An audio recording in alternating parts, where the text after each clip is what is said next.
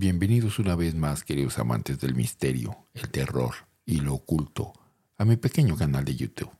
¿Se sienten agobiados viviendo en la gran ciudad?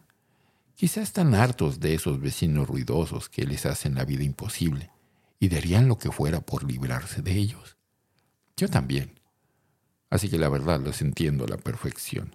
Sin embargo, los habitantes de cierta ciudad china no compartían nuestros sentimientos hacia la introspección, más bien todo lo contrario.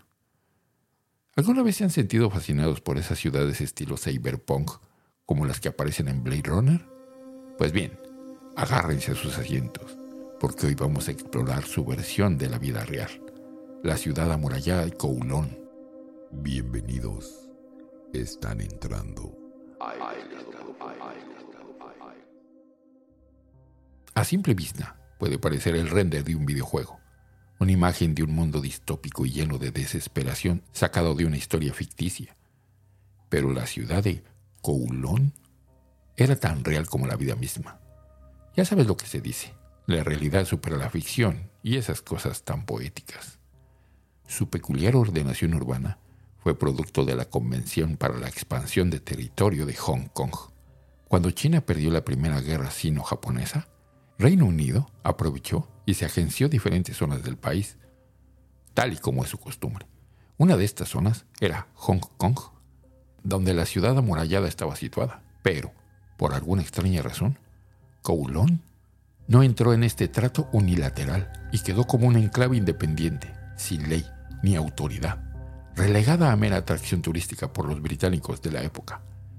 Dejada al aire libre y sin ningún tipo de regulación, Kowloon se convirtió en un imán tanto para aquellos que buscaban poder llevar a cabo sus actividades económicas sin entrometidas leyes que les molestasen, como para los refugiados de la Guerra Civil China en 1945. El número de habitantes implosionó hasta llegar a alcanzar la friolera de 50.000 habitantes en apenas 300 edificios, casi 2 millones de personas por kilómetro cuadrado. Al estar limitada por sus escasas fronteras, la ciudad no tuvo otro remedio que crecer en vertical, hasta tal punto que la luz natural no llegaba a las plantas bajas, que pasaban las 24 horas iluminadas de forma artificial. Solo había dos normas de edificación. El tendido eléctrico debía estar al descubierto debido a las altas posibilidades de incendio, y la altura no podía sobrepasar los 14 pisos, ya que era la altura a la que pasaban los aviones. Al no estar legislada de forma alguna, la ciudad amurallada se convirtió en el hogar de todo tipo de bandas criminales. Un espacio de 27.000 metros cuadrados era el territorio de las triadas, mafias chinas dedicadas al comercio de personas y bienes ilegales, que acampaban a sus anchas por el lugar.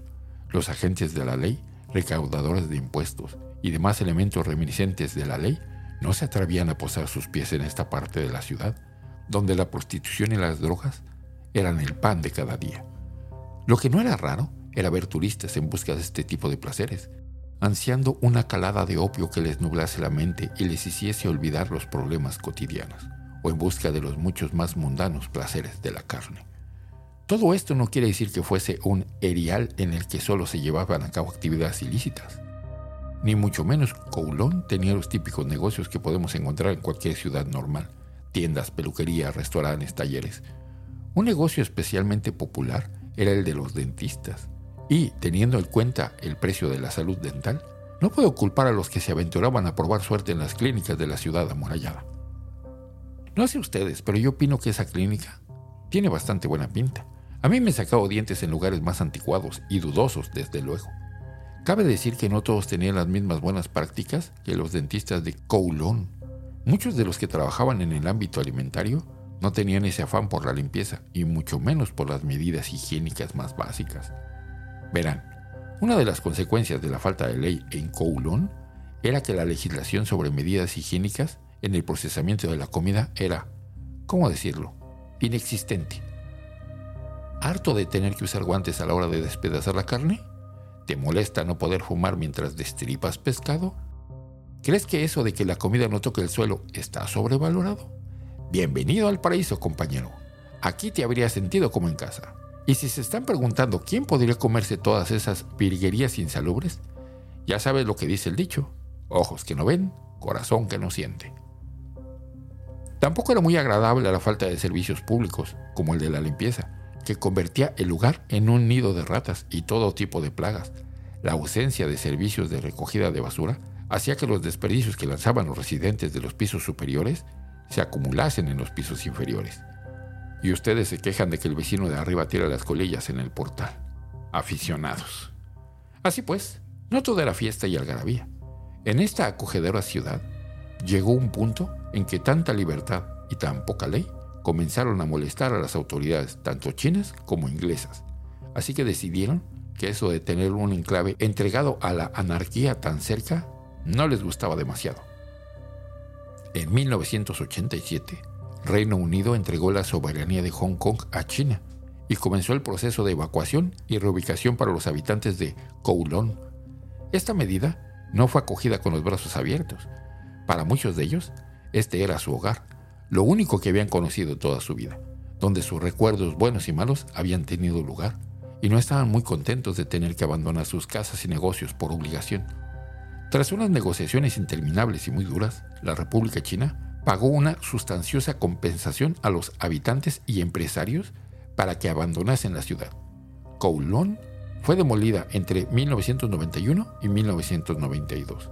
En su lugar, ahora hay un pequeño parque. Lo único que se conserva de la ciudad original es el templo. La mayoría de las imágenes que he usado, excepto la de los dentistas, que es de Blue Lotus, fueron tomadas por Greg Giral e Ian Lambot como parte de un apasionante reportaje fotográfico. Si quieren ver más aspectos de esta fascinante y surrealista ciudad, les recomiendo que le echen un ojo a su trabajo. ¿Quién sabe? Quizá agite vuestra imaginación y les proporcione ideas para una nueva y fascinante historia. ¿Les habría gustado pasar una temporadita en Kowloon?